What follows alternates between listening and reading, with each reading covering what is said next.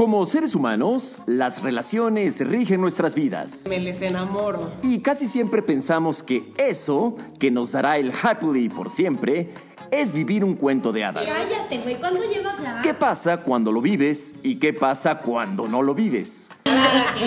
Pareja, bebés, no bebés, ciclos de la vida, soltería, con amores y desamores, ilusiones o desilusiones. Esto es Happily por siempre. Hola a todos, bienvenidos a otro episodio más de Happily por siempre. Estamos súper contentas de compartir otro capítulo, otra semana más con todos ustedes y con todas ustedes. Y pues en este capítulo vamos a hablar de un tema que a Gaby y a mí nos ha dado curiosidad en las últimas reuniones, como siempre, inspirados por, por la plática que tenemos de, de la gente que nos rodea. Y nos dimos cuenta que hoy en día las mujeres que hemos estado en esta búsqueda de poder tenerlo todo, eh, pues sí lo queremos todo, de verdad queremos, queremos creer que es posible, ¿no? Tener la carrera profesional, la familia, sentirnos plenas, eh, tener la libertad de tener o no tener una pareja, eh, y pues que todas las opciones que nosotros queramos se nos acomoden al estilo de vida. Y pues el tema de la maternidad ha sido algo recurrente que hemos hablado en los últimos capítulos, pues porque la realidad es que entre más nos corre el reloj biológico, pues más importante se vuelve a hablar de este tema.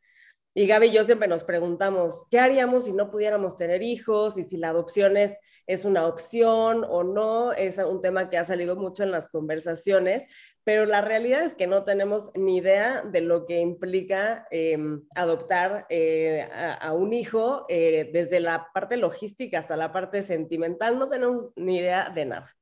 Y por eso hoy tenemos una invitada de súper lujo, no solamente porque personalmente creo que es una mujer admirable, profesionalmente hablando y también humanamente hablando, eh, una inspiración personal, pero hay una parte de su vida que pocos conocen y que hoy la invitamos a que nos cuente esta partecita. Sí, y antes, antes de que entremos a más detalle de la vida de Lucy, eh, pues les quiero decir que ella es muy admirada por nosotras porque tiene una trayectoria internacional grande dentro de la industria editorial. Ella ha sido por más de 25 años como un ícono en el mundo editorial. Ha sido editora sobre todo de moda y de belleza en revistas como Vogue, como People en español, en selecciones, siempre mujer. Y ha sido también directora editorial de Elle, de In Fashion, de Marie Claire, de Glamour, etcétera, de Harper's Bazaar. Este, ya nos contará un poquito más ella de su, de su trayectoria, pero aparte de todo esto, también ha sido escritora y autora de varios libros, muchos de ellos bestsellers, eh, como El poder de la ropa, porque obviamente es, es fan, fan, fan de la moda y una experta, y también eh, un libro que a mí me llama mucho la atención que se llama Imagen, Actitud y Poder. Entonces, creo que en todo lo que engloba, lo que tiene que ver con la moda y el lujo que que a lo mejor a muchos de los que nos escuchan nos gustan, también tiene mucho que ver eh, lo que hace Lucy con temas de autoestima, de superación personal y pues, de una actitud muy ganadora y de mucho poder. Entonces, hoy tenemos la fortuna de platicar contigo, Lucy, y a lo largo de muchos capítulos o de, en general, reuniones, como dice Samu, amigos que conocemos, hemos tenido de diferentes formas eh, relaciones que van alrededor de las parejas, que es como el, tema central de Happily por siempre, y de cómo muchas veces se conforman de muchos colores y sabores. Y también las familias, no solamente las parejas, sino hay, hay familias de, que se componen de muchos colores y sabores. Y tú tuviste eh, que tomar muchas decisiones en tu vida alrededor de tres ejes principales.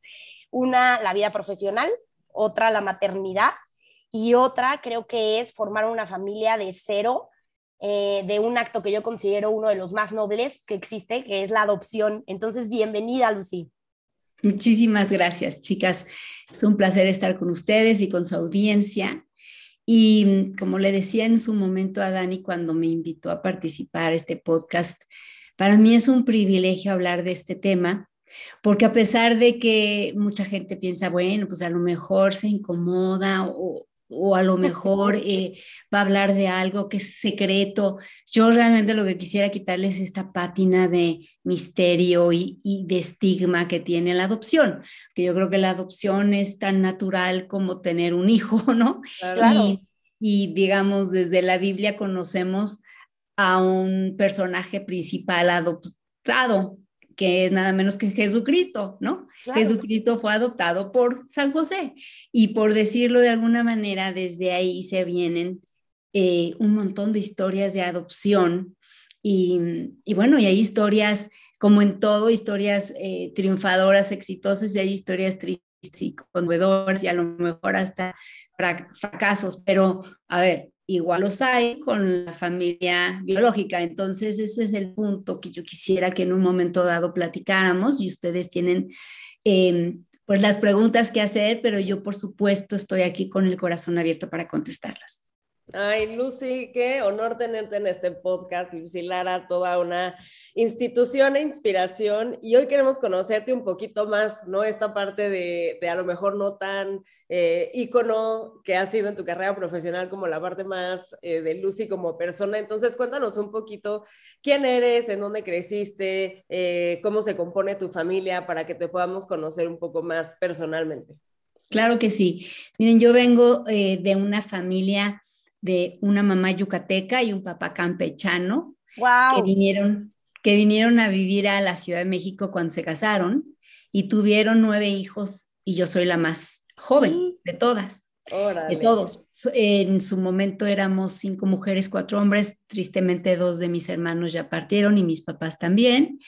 y, y, bueno, eh, tuvimos la oportunidad de, de estudiar muy diferentes cosas la verdad, sorprendentes para todos. Yo tengo un hermano escritor, dos hermanas filósofas, una hermana música, una hermana pintora, em, un hermano que ya murió, que era un hombre de negocios, otro que es ingeniero eh, biomédico y otro ingeniero electrónico y yo, ¿no? Este, somos todos, somos una variedad eh, muy diversa, digamos, y, y de alguna manera tuvimos la oportunidad de que nuestros padres nos apoyaron en todo.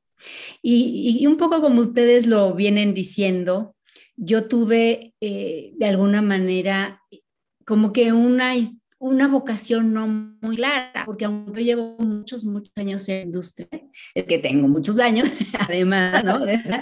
Pero tengo muchos años en la industria, sin embargo, no empecé temprano, no es, no es que yo haya sido asistente de ¿no? Saliendo de la carrera, no. Yo estudié comunicación en la Ibero y después de mi carrera me dediqué dos años y un pedacito a estudiar, a trabajar como guionista, guionista televisiva, porque eso es lo que a mí me, me gustaba. Claro, escribir. Escribir siempre ha sido mi tema y me encanta, y, pero me decepcionó mucho el guionismo, me pareció que era eh, muy doloroso destruir tu guion primera eh, versión y, termina siendo la 142 y es un Frankenstein, ¿no? Y la verdad es que yo en eso no, no estaba contenta. Entonces decidí irme a estudiar diseño de moda. Cuando regresé de ser, eh, de alguna manera, mi, no es una maestría porque fue una licenciatura, nada más que me de alguna manera me, validaron ciertos números de créditos, entonces en lugar de que fuera dos años, lo estudié en un año y, regresé y, trabajé como diseñadora de moda en fábricas, ¿no? y, y, vendí ropa y diseñé y todo el numerito tuve la gran fortuna de experimentar eso, porque pues a mí, la verdad, en mi carrera me ha ayudado mucho haber tenido esta situación previa. Y después, por azares del destino, les juro que por azares del destino llegué a la parte editorial, donde verdaderamente estaba mi llamado. Pero como que la vida me dijo, aquí vas, chica, no, no has entendido. yo, no, lo busqué, ni siquiera lo imaginé, esa es la verdad. Y, y, sí, llevo muchos años en la industria, he sido muy feliz en ella, he tenido grandes oportunidades, pero como ustedes lo mencionaron, tuve eh, un previo matrimonio, divorcio, ¿no? Luego eh, inicié mi segunda carrera prácticamente después de divorciarme. Ok. La primera vez. ¿A los cuántos años, perdón que haga este paréntesis, a los cuántos años te divorciaste? ¿no? Muy joven. Eh, bueno, a ver, me casé mm, para esa edad, cuando, digamos, yo te digo ahorita a los 27 años, tú dirás, eras una bebé, pero en esa época yo fui la última de mis amigas que me casé y me divorcié como a los 28 y medio, no, mucho, después. Y de ahí verdaderamente es que me, me dediqué a trabajar y, y, trabajé, bueno, ya había trabajado previamente como diseñadora de moda, pero mi carrera en editorial empezó básicamente cuando yo me divorcié. Y, y bueno, y de ahí hasta acá, ¿no? Y en este inter, de todos, me volví a casar y me fui a vivir a Nueva York. Y es ahí por, por lo que yo tengo mi carrera en Nueva York, ocho años, ¿no? Claro. Y, y todo este tiempo que ustedes dirán, bueno, estabas muy ocupado, no quieres tener un bebé, realmente no tenía las condiciones para tener un bebé. Cuando las tuve, yo sabía que podía tener un problema de, de infertilidad porque había tenido un, problema serio de fibromas en la matriz y me las habían operado varias veces y, ya se me había advertido que había una posibilidad y de alguna manera ahí empezó ¿no? mi, mi situación. Con tus otros dos matrimonios no tuviste hijos, o sea, nunca. No, no, yo tuve, digamos, yo, yo adopté a mi bebé en mi segundo matrimonio y en Nueva York. Y ahorita les voy a contar por qué. Cuéntanos. Y ahorita, sigues casada, te divorciaste, estás separada. No, me divorcié hace muchos años. De hecho, yo regresé con, con mi bebé, con Francisco, y tenía cuatro añitos. Em, y aquí, de verdad, es que regresé y, y es cuando mi carrera también tuvo otro impacto importante, porque creo yo que el haber estado en Nueva York me dio pues una preparación como periodista importante, ¿no? y, y, bueno, y tuve también eh, la fortuna de que Editorial Televisa me recibió de nuevo y me dio un nuevo proyecto y en fin, me fui así de un proyecto a otro. Y bueno, regreso al punto en donde yo eh, les digo que, que mi situación fue compleja porque cuando yo eh, traté de embarazarme después de un tiempo que yo me fui a Nueva York, ¿no? Recién casada y, y pues yo sabía que necesitaba apurarme, mi reloj biológico ya había hecho tic, tic, tic, pero, pero el, el ah, hombre con el que yo me casé, pues no estaba listo. Entonces me dijo, vamos a esperarnos un tiempo y así te adaptas y yo qué sé. Y, y bueno, y luego entonces encontré trabajo. ¿Y qué sucede con eso? Pues que no puedes llegar, entrar a un trabajo y a los dos meses decir que estás embarazada. Entonces, para colmo, ¿no? Yo todavía lo pospuse más, pues porque no, no se ve correcto que una mujer profesional esté embarazada enseguida que entra a trabajar y así, ¿no? Son puras, son puras cosas que te hacen saber que la verdad la, la situación laboral no está hecha para mujeres, está totalmente hecha para un hombre. Claro. Y cuando tú arrancas, pues estás tratando de lidiar como si, como si no tuvieras realmente una situación femenina, que sí la tienes, ¿no? Entonces, finalmente, para hacerles el cuento un poco más corto, em, yo en un momento dado decidimos, bueno, intentarlo intentamos por vía natural, no pasaba nada, entonces me fui y hicimos un tratamiento eh, pues extensivo, ¿no? Normalmente me pasé una vez con, con ayuda, por supuesto, de inseminación artificial y, no se, y no se formó el bebé. Y luego tuve dos in vitro. Y al segundo in vitro, ellos tuvieron la precaución de hacer una biopsia a todos los, los embriones y, y ya ni siquiera me los pusieron porque no estaban sanos. Entonces ahí es donde me dijeron, bueno, pues puede ser que te donen un, un este, óvulo. los huevitos, unos ovarios, o digo, unos óvulos, o bien, pues puedes pensar en la situación de adopción. Y yo, chicas, ya había tenido como que una situación de adopción en la cabeza por muchos años. Yo siempre pensé que iba a adoptar. No sé si fue porque mi mamá fue una eh, niña adoptada intrafamiliarmente, a mi mamá la crió una tía. Qué increíble, ok. Y, y, es probable que por ahí haya venido un poco de programación. El punto es que a mí adoptar me parecía algo que yo sí quería hacer Y creo que lo hubiera hecho incluso de haber tenido hijos biológicos. Pero bueno, el punto es que empezamos a, a buscar la posibilidad de adoptar y yo estando en, trabajaba en Nueva York, vivía en New Jersey y pues dije, pues México, ¿no? Como que era lo más lógico. Em, y entonces hablé a dos eh, diferentes casas de adopción y tenía yo 38 y me dijeron que ya estaba demasiado grande. ¿En serio? Para eso, o sea, no hay, qué cañón. O sea, el reloj biológico te corre independientemente de que puedas o no. Que ya era demasiado grande, ya no me iban a dar un bebé. Y que además, si yo me acababa de enterar, esto me lo dijo una, una señora en la casa de adopción, me dijo, si te acabas de enterar, tienes que hacer tu duelo dos años. Y yo dije, ay, gracias, o sea, ya a los 40 va a ser más fácil. Claro. Y la verdad es que bueno, me sorprendí, ¿no? Luego hay, por supuesto, un, unas posibilidades de que te hagas amigo de un, de un ginecólogo o de un abogado en el pueblito donde vaya a caer una señorita embarazada y no quiera el bebé, ¿saben? Y, y, se dan, esos casos se dan, o sea, yo, yo he oído casos insólitos de bebés que están disponibles y luego pues no encuentran al par o viceversa, ¿no? O papás que están desesperados y esos niños están abandonados, en fin. El punto es que yo no estaba en condiciones de venirme a México a ver qué, cuándo sucedía un milagro. Y, y, por otro lado teníamos la situación de que el bebé no iba, no iba a nacer con papeles, ¿no? No iba a tener una eh, green card nada más por ser nuestro hijo. Entonces pensamos, bueno, creo que lo mejor es intentarlo por acá. Y en Estados Unidos, específicamente en Nueva York, había incluso una feria en el Central Park, que ustedes conocen muy bien. Una vez al año había una feria de adopción y les juro que había carpetas y carpetas y carpetas de niños.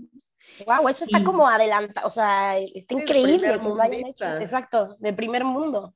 Sí, muy, muy interesante el trato, por eso les digo que aquí en México estamos en pañales, ¿no? Claro. Y, y, y bueno, nosotros realmente empezamos a investigar y nos dimos cuenta de, de que en general lo que se usa ahí son eh, las adopciones que son abiertas. ¿Qué son las adopciones abiertas? Son aquellas en donde se conocen los papás biológicos con los papás adoptivos. Normalmente el papá no está, ¿eh? esa es la verdad. El papá generalmente se fue, no, no. Pero bueno, hay casos. En el caso de, de una adopción abierta, pues ya sean los dos o, la señora, la, la mamá, eh, tiene injerencia no solamente en dónde vas a educar al niño, dónde vas a... Va, o sea, se, se comportan como una como una familia de tres papás. Exacto, como, una, como parte de la familia, sí. Ajá, y, y, yo la verdad no estaba cómoda con eso, ni, ni Jorge, ¿no? El, el, papá de mi hijo, no estábamos cómodos con esa situación. Ya de por sí se siente muy amenazante que te vayan a querer quitar a tu hijo. Claro. Y luego pues piensas, ¿no? Imagínate que además de que no lo quiere, no lo va a cuidar, quiere además pues influir en toda la educación o la, ¿no? Y se lo va a llevar en Navidad. Yo sea, no, dijimos, no, no, no, que este sea nuestro bebé. Bueno, y esta es otra cosa, yo quería un bebé recién nacido, que conste que hubiera totalmente después adoptado a un niño mayor, ¿eh? Okay. Pero en un momento dado yo quería tener la experiencia de tener un bebé, Okay. de, de, bebé, bebé. Ajá. Y, y entonces las dos cuestiones no eran fáciles, porque fíjense lo que les voy a decir, muy, muy, muy organizado y muy civilizado, pero a mis 38 años ya tampoco me daban un bebé en Nueva York. Oh. Me daban un bebé de un niño un, o un bebé de on, dos años o así. Sí, sí. Y, y pues yo quería la experiencia. Total, entre que tenía que ser abierto y era un bebé que venía con su paquetería de, de mamá, papá o lo que fuera, o incluso la familia. Eh, la célula familiar de la mamá, eh, decidimos hacerlo a través de una agencia en Chicago que te prometía que una vez que te aceptara, te daba en menos de un año un bebé y que el bebé iba pues a ser de alguna manera más o menos recién nacido y así, y la, y la adopción iba a ser confidencial. Ok. Entonces ahí es donde nosotros eh, hicimos el pacto, digamos, se hizo todo el papeleo, nos aceptaron, pero ya ven que las cosas vienen por allá, arriba, no necesariamente. Eh, un día me llamaron y me llamó la persona que nos hizo el estudio como la trabajadora social para, para hablarme de que había nacido Francisco. Y entonces yo ya no quise ni saber de la agencia ni nada, dije, ese es mi hijo, y ese es mi hijo. ¡Qué increíble! no, me encanta esta historia. O sea, tú como que tuviste una corazonada o algo, o sea, como un feeling de, de cel. Sí, pues básicamente, déjate el feeling. Yo, yo es que yo hubiera aceptado, Dani hubiera aceptado un niño con tres cabezas. Esa es la verdad. Yo estaba así de ávida. Y, y, y no estaba Jorge, ¿no? Entonces, ni siquiera lo contabilicé en la situación, ¿no? Más bien yo dije, ese es nuestro hijo, gracias. Y, hablé a la agencia y les dije, ya no necesitamos eh, sus servicios y se, de alguna manera el papeleo se hizo entre agencia y agencia y, y ya. Ok. Entonces, tú sí, en el momento de adoptar a Fran, lo adoptaste con Jorge como su papá. Es correcto, nosotros como pareja lo adoptamos y él sigue siendo su papá activo, ¿eh? Padrísimo. ¿Y cómo funciona hoy? Porque bueno, te divorcias a los cuatro años, ¿correcto? ¿Te regresas a México o, sigues viviendo en Nueva York? No, me regreso a México. Ajá, y, ellos, y él también, o sea, eh, Jorge, su papá también se regresa o él Jorge es mexicano, pero no se regresó. Y entonces lo que hicimos fue, se hizo un trato para que Francisco fuera una vez al mes y se iba una vez al mes. Al principio pues lo acompañaba yo, cuando ya tuvo la edad de volar solo, pues lo mandaba yo una vez al mes, todas las vacaciones con ellos, con su papá y la familia de su papá. Y el resto del año aquí conmigo. Oye, qué, increíble. o sea, no tenía ni idea. Y cuéntanos de Fran, ¿cómo es Fran? ¿Qué hace? Porque además tiene ya 20, ¿cuántos años? Como 20. Tiene 20 años, tiene 20. Fíjense que, bueno, a ver, yo creo que es interesante contarles que mm, cuando nosotros estábamos esperando que llegara Franz, se tardaron un poco el papeleo intraestatal, porque Francisco nació en Arizona y nosotros vivíamos, digamos, dormíamos, ¿eh? porque nuestra vida era en Manhattan, por decir, pero uno va a dormir a, donde el departamento es menos feo o más grandecito, que es en New Jersey, ¿verdad? Y, así era. Entonces, eh, básicamente nosotros vivíamos en Nueva Jersey. Entonces, Nueva Jersey y, y Arizona tienen que hacer una serie de papeles para poderte venir.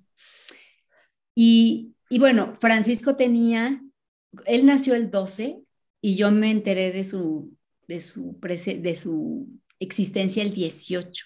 El 18 me llamaron y así como en las películas está sentada, sí, estaba sentada con dos amigas y me dijo, ah, nació un niño y es un niño tal y cual. Lo colgué y le hablé a Jorge y Jorge estaba en Argentina.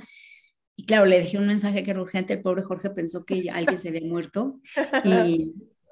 Y, y, nos tardamos en comunicarnos, bueno, finalmente...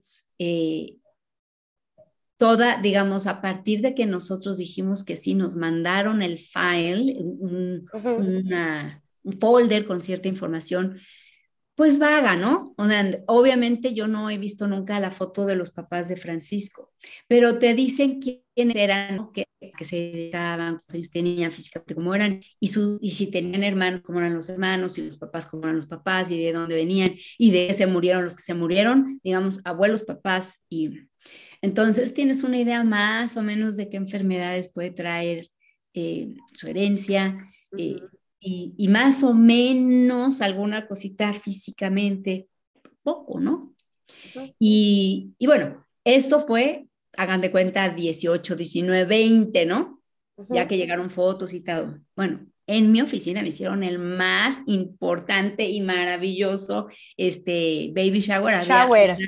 compañera embarazada, de, de hecho, de mi equipo, y le habíamos planeado un baby shower. Bueno, pues cuando yo llegué al baby shower, el baby shower realmente tres cuartas partes era para Francisco, porque claro que todo mundo fue partícipe de llenado de papeles y de todas las cuestiones que nos llevaron meses para poder llenar una cantidad de papeles y tener dos diferentes eh, social workers trabajando nuestro caso, en fin. Entonces todo el mundo estaba muy al tanto y todo el mundo estaba muy feliz por nosotros. Sí, un niño lleno de buena vibra alrededor. Totalmente.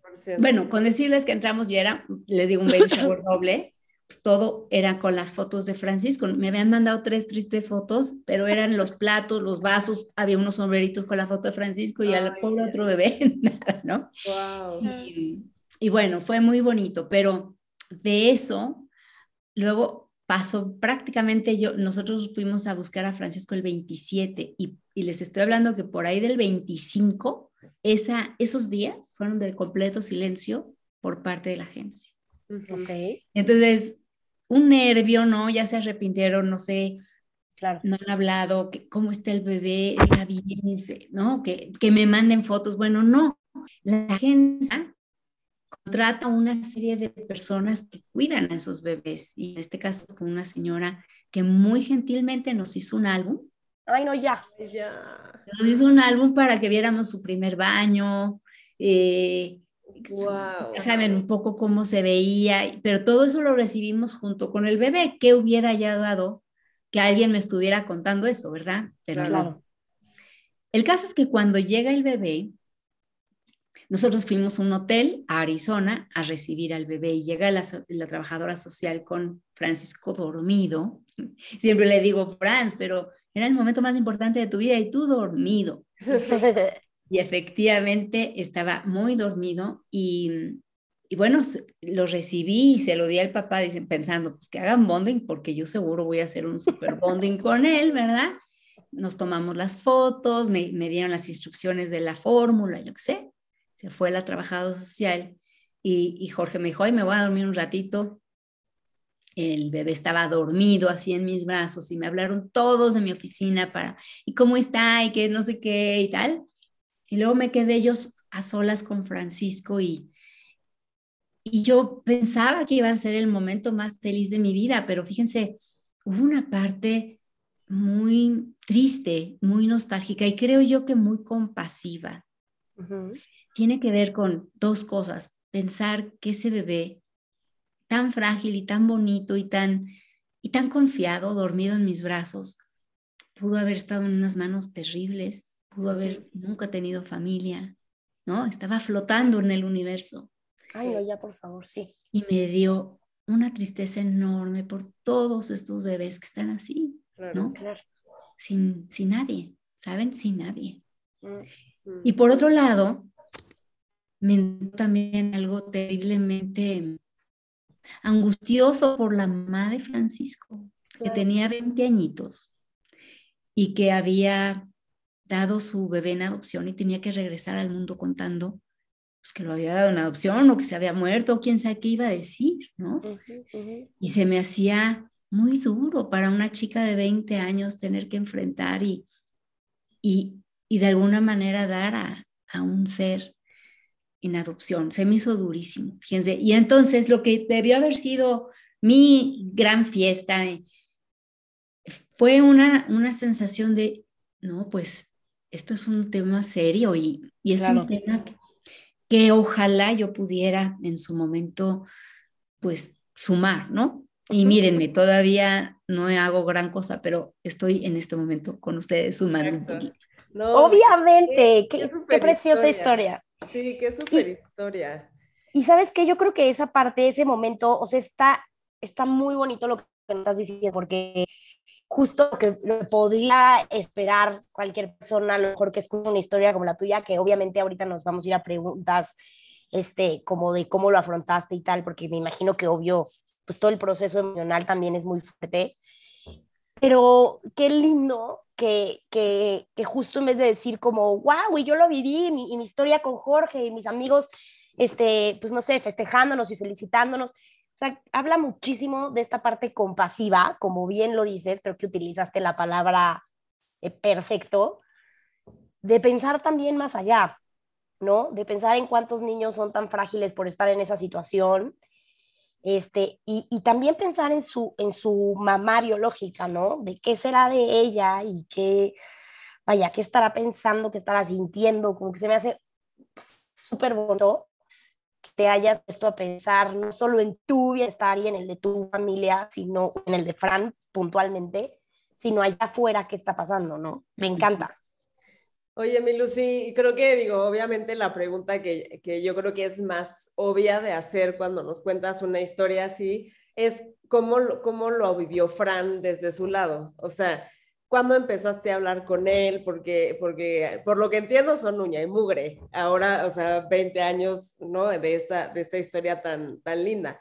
Pero cuando fue el momento de hablar con él y de tal, eh, cómo abordaste ese tema con él y cómo lo recibió él, porque, porque creo que es un tema, pues que no, no es fácil de ninguna manera, justamente por lo que dices, o sea, esto que tú sentiste en algún momento lo sintió él también, de, de qué onda con mi mamá biológica, o sea, creo que es un tema psicológico muy, muy interesante y muy, muy retador para todas las partes involucradas. ¿Cómo lo abordaste tú con él? Sí, mira, lo que recomiendan los expertos es que sea abierto, que se le cuente al bebé desde lo antes posible y se vea lo más natural posible.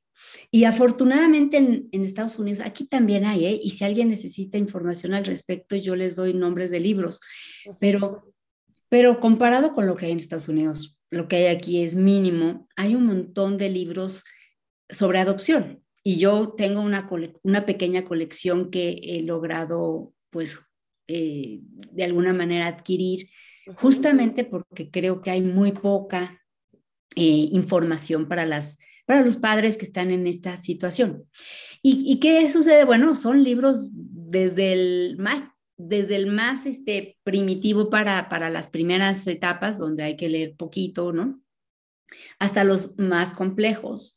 Y Francisco y yo leímos todos juntos, ¿no?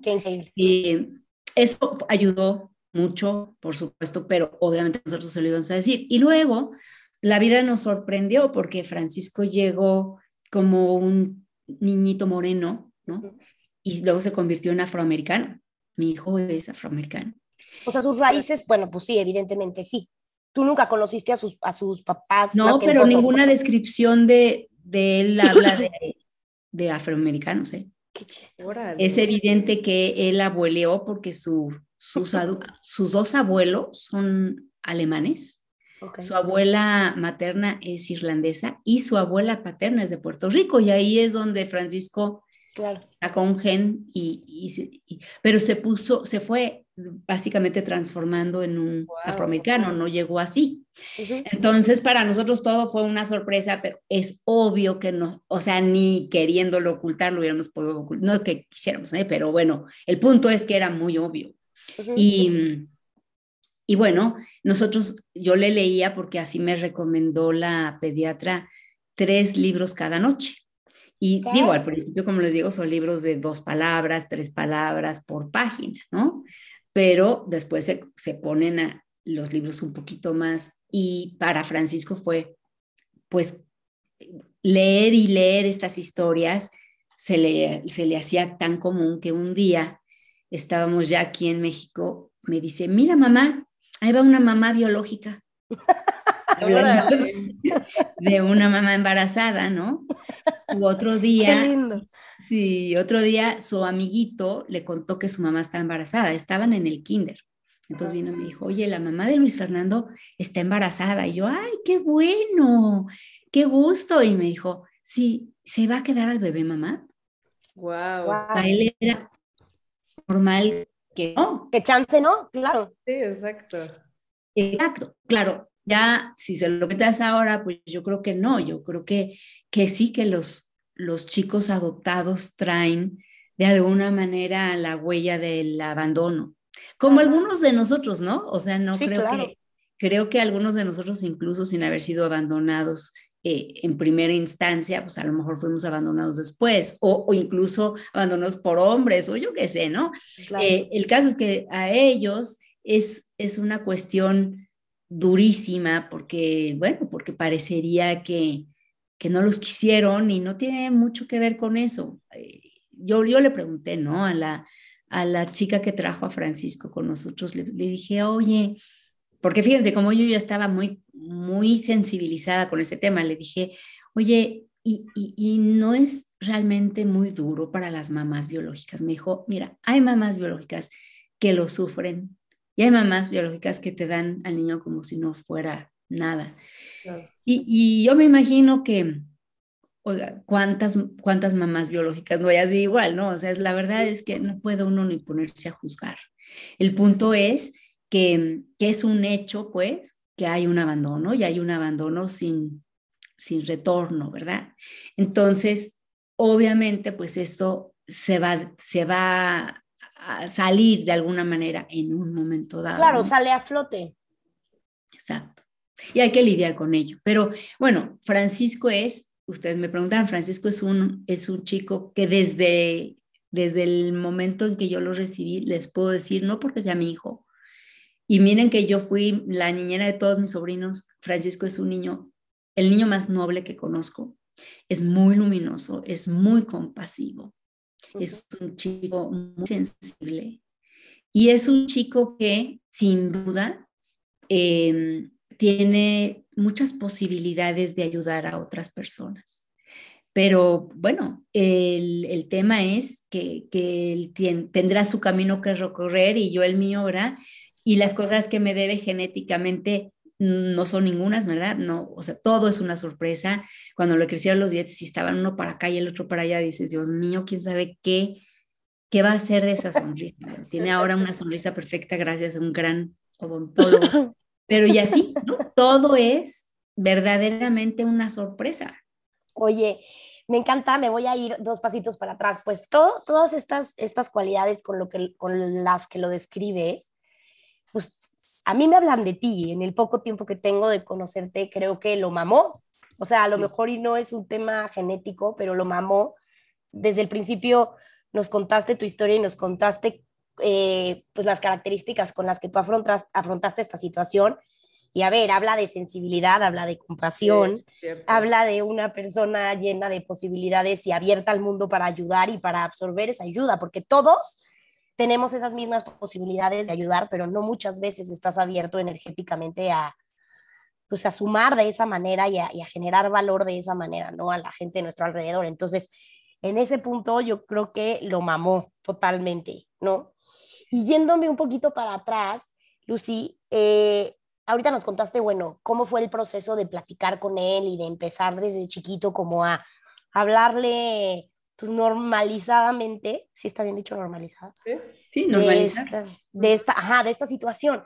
Pero puntualmente hay como una etapa atrás que me gustaría que nos contaras, o sea, tú cómo afrontaste la maternidad, ¿no? O sea, va, llega ese niño chiquito, estás en el cuarto pensando esto, lo que nos contaste, y luego, pues, tras, ya, la realidad de la vida, o sea, en ese momento estaba Jorge dormido al lado de ti, y entonces casi, casi que, pues, soy yo, o sea, yo soy su mamá, este niño depende de mí hoy, y cómo, cómo, cómo fue tu experiencia, o sea, cómo afrontaste la maternidad en ese, en ese momento.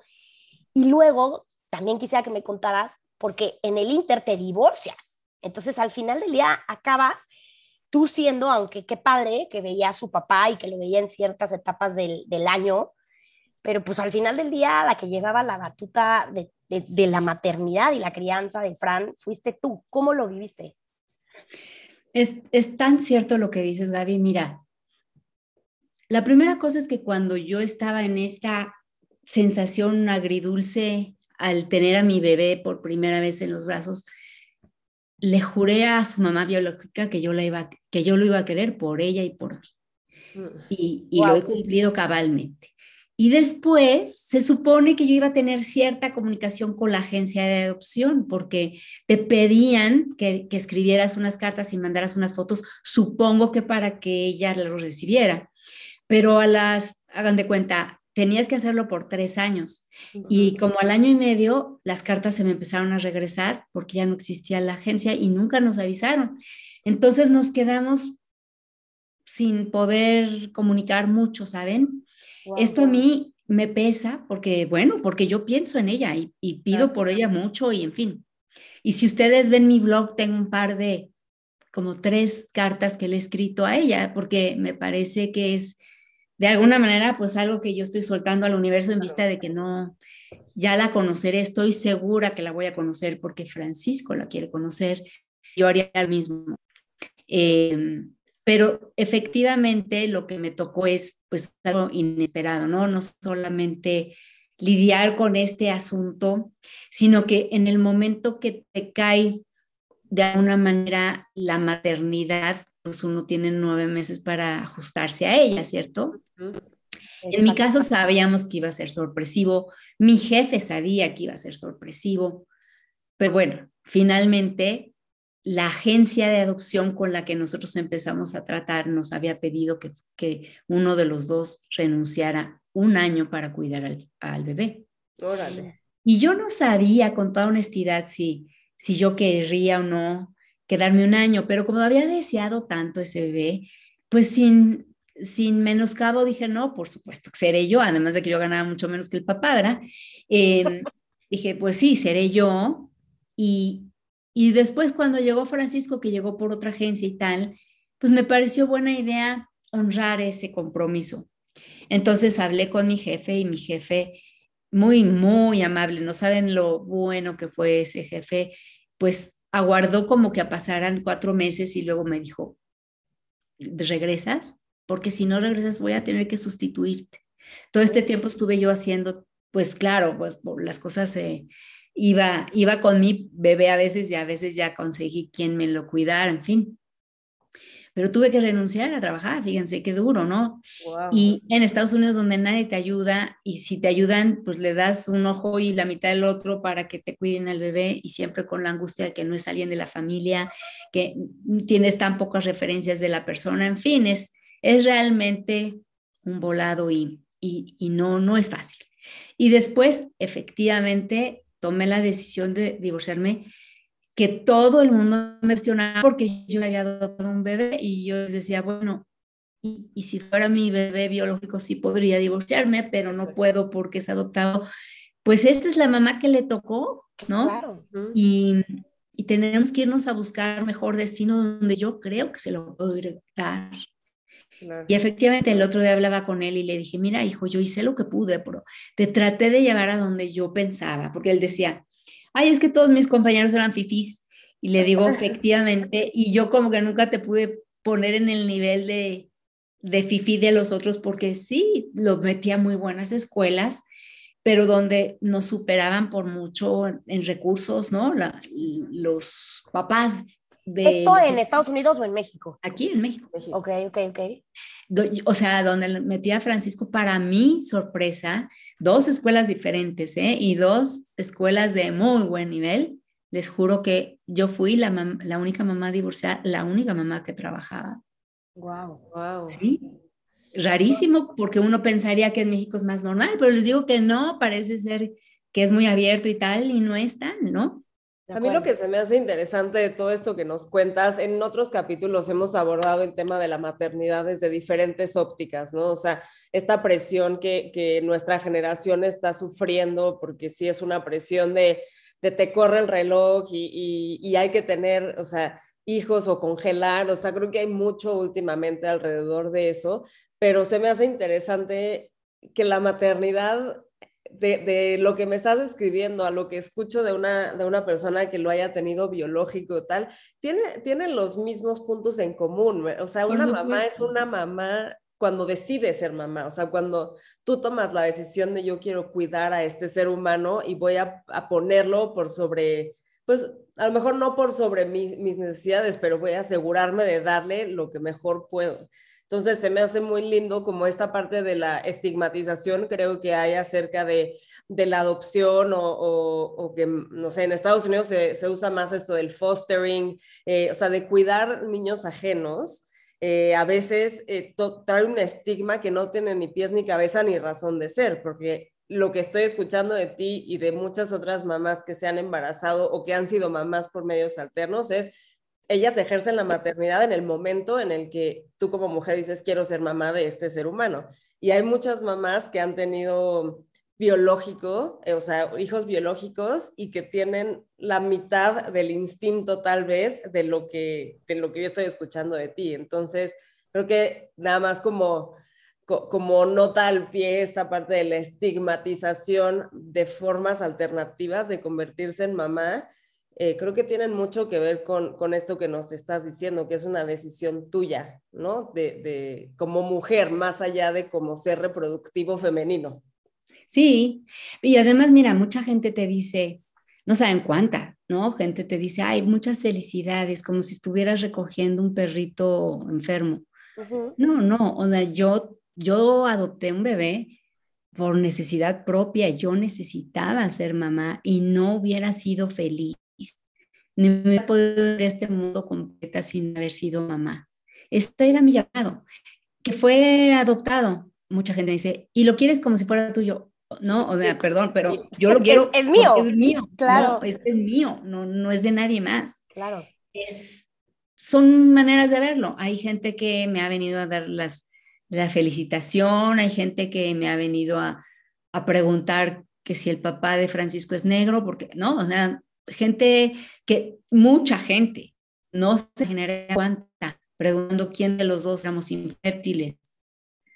Qué estrés. Muy poco sensibles y, y pero a mí me vale, ¿saben? Yo les digo, yo, yo era. Y sí, algún día les dije, sí, el papá de Francisco es eh, Barack Obama. Exacto. y todos, wow, sí, claro, pues, ¿no? Este, en fin, en realidad es lo que es doloroso es para los chiquitos, porque los chiquitos se dan cuenta de que la gente está preguntando eso y que la gente puede ser muy tonta, ¿no? En, en sus comentarios. Sí, muy poco sensibles. Muy poco sensible y, y, sí. Y al final, yo les digo, yo sí he conocido gente que ha adoptado verdaderamente niños en casos complicados. Y si yo hubiera podido, a mí me ofrecieron a un bebé que tenía unos meses después que Francisco llegó a, mí, a, a nosotros, ¿no? Eh, como familia, creo que unos seis, siete meses después, llegó me notificaron que había la posibilidad de que yo pudiera adoptar un bebé que tenía el estómago afuera. Ay, afuera que, que, ah, que, mencionaron ¿no? mi nombre y que querían saber y yo les dije, les juro que si estuviera en México no lo pensaba dos veces. Sí. Pero yo aquí no me doy abasto, ¿no? No, no sí, tengo manera, nadie me ayuda a limpiar, a lavar, a cocinar, no, no, no puedo. Claro. Para mí fue muy impresionante la cantidad de trabajo que es un niño, ¿no? Uh -huh. Y yo, había, yo me había apuntado para treates y todo, estaba loca, no tenía ni idea lo que hubiera sido eso. Claro, no, totalmente. O sea, es que sí, es un reto.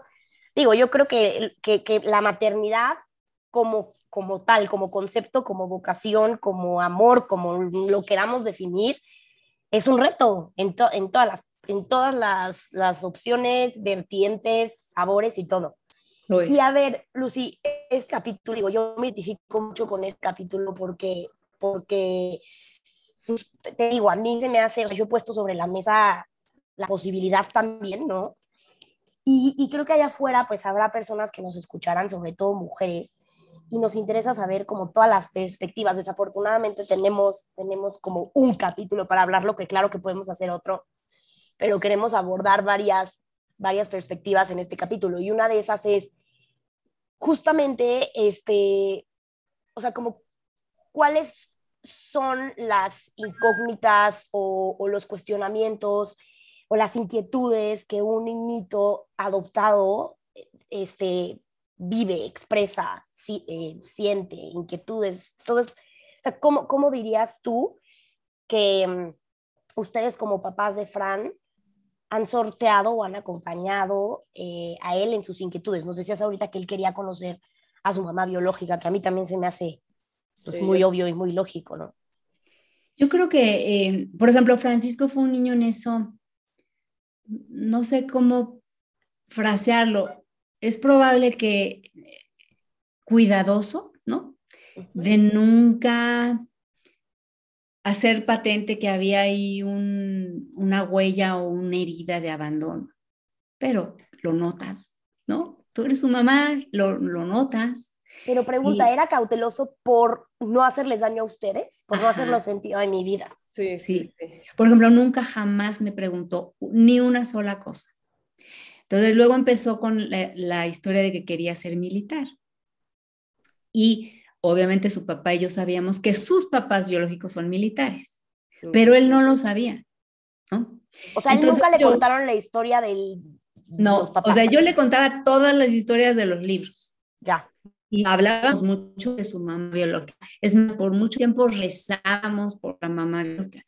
Pero llegó un momento en que yo pensé, ok, ha llegado el momento en que él ya sabe que yo estoy en esto con él, pero creo que volverle a traer el, fantasma de la mamá aquí tampoco es sano. Entonces, en un momento dado dije, ya, ya, si le, si sirvió, si los, de alguna manera los pudimos unir en oraciones, que bueno, y si no, bueno, pues ya, ¿no? Yo creo que tampoco viene el caso estarles recordando, sobre todo cuando es un asunto tan lejano, ¿no? Tan, bueno.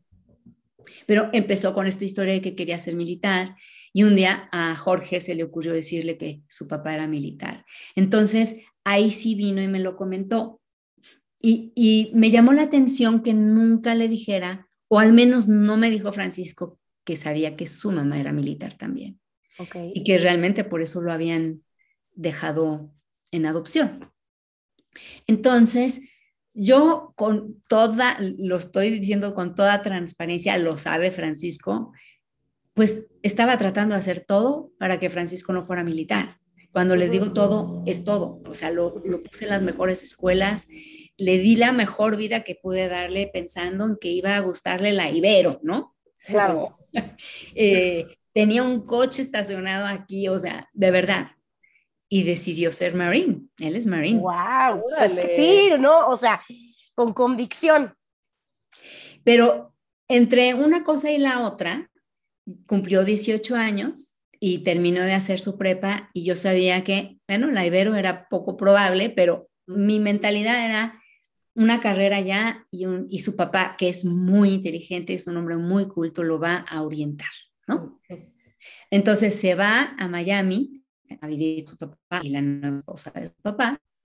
Y, y bueno, yo, yo confiando, verdaderamente confiando, pensando, bueno, pues por ahí algo va a aparecer, pero estábamos en plena pandemia y la pandemia nunca acabó y ya nunca pudo regresar a la escuela. Y para que hacerles el cuento corto, se, se de alguna manera enlistó para el, para el ejército y esto. Bueno, entre una cosa y la otra, cuando él se fue, yo le dije que le iba a leer el file, ¿no? Lo que yo tenía de información. Le dije, mira, no sé, tú te vas a ir a vivir allá, ya eres adulto, te vas a llevar esto, esto yo me voy a quedar con una copia, pero tú te la vas a llevar. Y, quiero que sepas que yo estoy contigo, te voy a ayudar en lo que tú decidas, pero vamos a leer quién era él y quién era ella y qué es lo que decidieron y, y fue muy importante, yo creo. Claro, claro. No, no, no, que, o sea, estoy fascinada con esta historia. Y ahorita esto, entonces está enlistado ya en, en Estados Unidos. Ya es Marine, él ya se, ya está graduado como Marine, ya está, eh, estudió un oficio y están a punto de mandarlo a Japón. Ay, Dios Qué fuerte. Qué fuerte. Y obviamente tú estás todo el día con el corazón en la mano, pero pues ya es lo mismo que, ¿no? Que, que pasan todas las mamás, hay que dejar a los hijos volar, sea cual sea su decisión, ¿no? Sin duda, yo la verdad lo sufrí, que les digo, no, no fue fácil, eh, pero bueno, es lo que es, por algo será, ¿no? y, es su vida, yo no puedo meterme ahí, ¿no? Esa es su vida y, y, en su momento, bueno, si él quiere conocer a sus papás, yo le digo que, insisto, yo lo haría, la verdad, porque él curiosamente tuvo a sus dos papás, eh, se casaron para tenerlo y luego por alguna razón se echaron para atrás, pero lo, lo dieron en adopción juntos. Y eso no es normal, normalmente, como les digo, el Señor generalmente está ausente.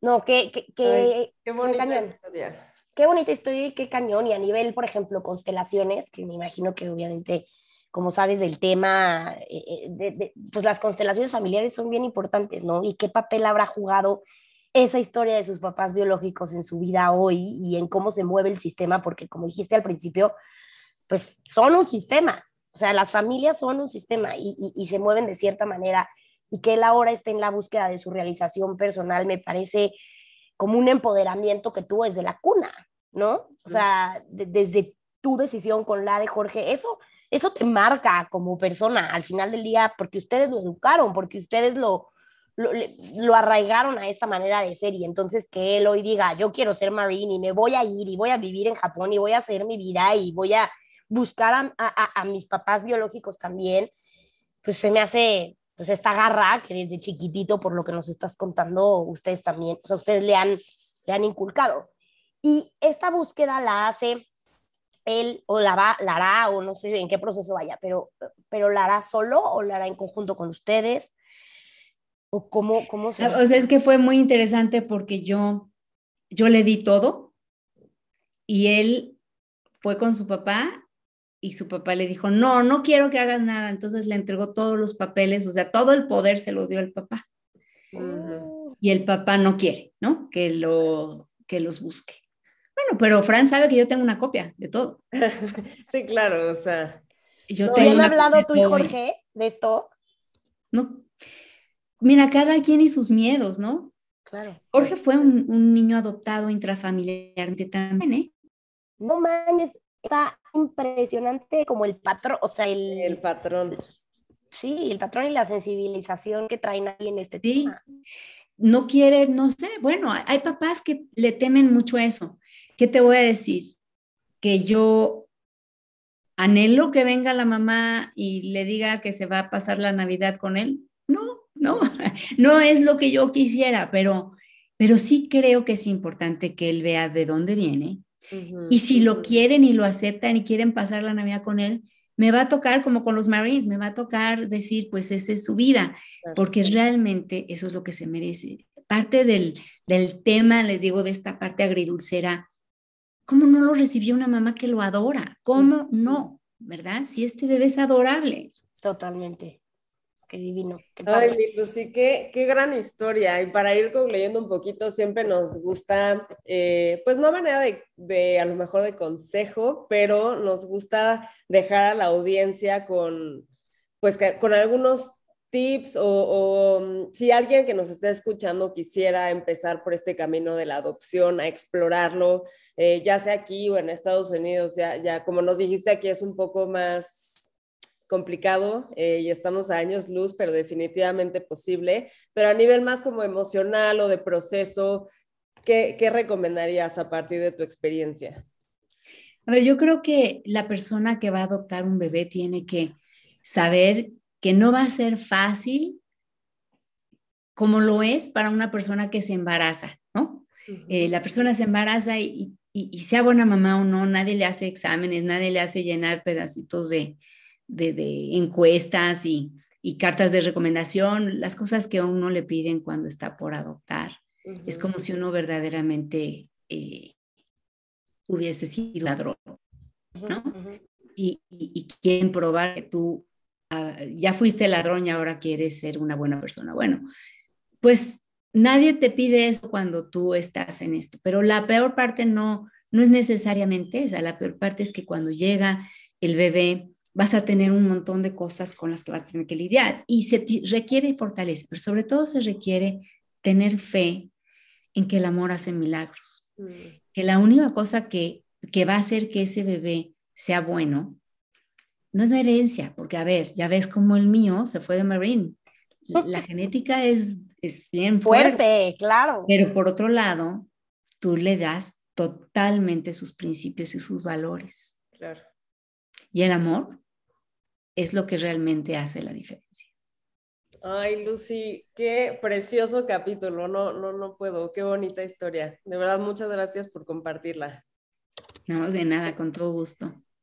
Felices, felices, felices de tenerte aquí.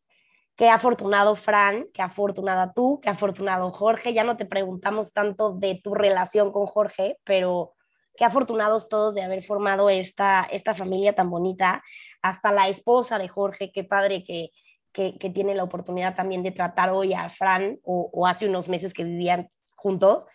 este, y qué increíble historia. La verdad es que creo que el mundo está lleno de, historias así de bonitas, solo nos hace falta justamente, como dijiste al principio, que haya un foro para que, para que la gente se sensibilice y escuche y abra el corazón a todas estas historias que son preciosas y que no son el común denominador allá afuera.